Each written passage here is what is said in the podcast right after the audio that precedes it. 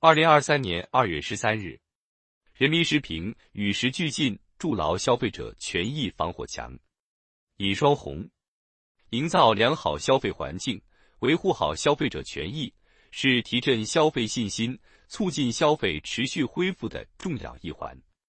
主播售假问题暴露直播带货侵权乱象，网络游戏停服删档引发虚拟财产侵权争议。价格刺客有违明码标价诚信原则，预制菜产品品质及应用场景存在侵权隐患。中国消费者协会联合人民网舆情数据中心，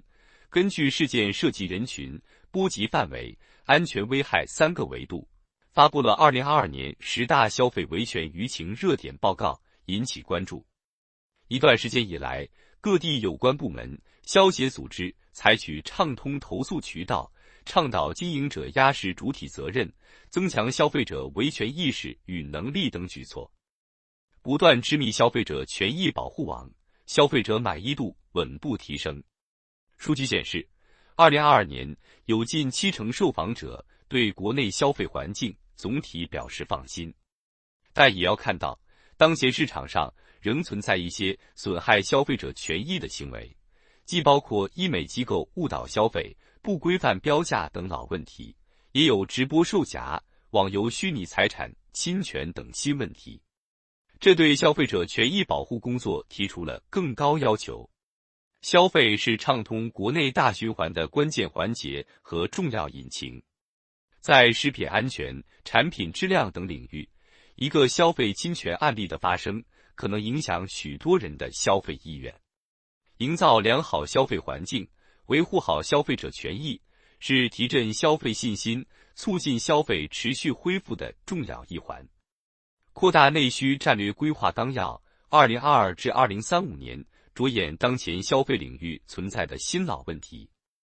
提出建立健全适应消费新业态新模式发展特点的新型监管机制，建立假冒伪劣产品惩罚性巨额赔偿制度，完善多元化消费维权机制和纠纷解决机制等具体举措，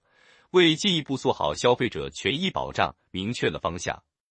营造安全、放心、诚信的消费环境，需要加强全链条监管。一方面，要加强事前监管，对产品。服务质量和广告宣传等问题常抓不懈，压缩实施侵权行为的空间。另一方面，要强化社会监督，畅通维权渠道。关于进一步释放消费潜力、促进消费持续恢复的意见提出，持续优化完善全国幺二三幺五平台，充分发挥地方幺二三四五政务服务便民热线作用，进一步畅通消费者投诉举报渠道。多措并举，降低消费者维权的门槛，在更大范围开展消费投诉信息公开试点工作，强化信用约束机制，形成遏制侵权行为的合力，才能持续改善消费环境。消费者权益保护工作千头万绪，不可能毕其功于一役。对屡禁不止的老问题，要执法从严，形成震慑。去年底，最高人民法院发布。关于为促进消费提供司法服务和保障的意见，对食品安全、预付式消费、直播电商、快递服务等领域提出十六条举措，进一步明晰权责归属，为消费者维权提供坚强司法保障。对新问题，要根据行业发展特点，及时创新监管方式。修订后的《上海市消费者权益保护条例》对盲盒经济。大数据杀熟、互联网广告竞价排名等作出明确规范，积极回应消费者期待，这是有益的探索。与时俱进，构筑强而有效的监管堤坝，为消费者权益筑牢防火墙，才能消除消费者的后顾之忧，让其愿消费、敢消费。市场经济是信用经济，在市场竞争日益激烈的今天。漠视消费者权益的行为，最终会得不偿失。随着监管不断加强，消费者安全意识和辨别能力不断提高，种种消费陷阱最终也会让侵权者自身陷入困境。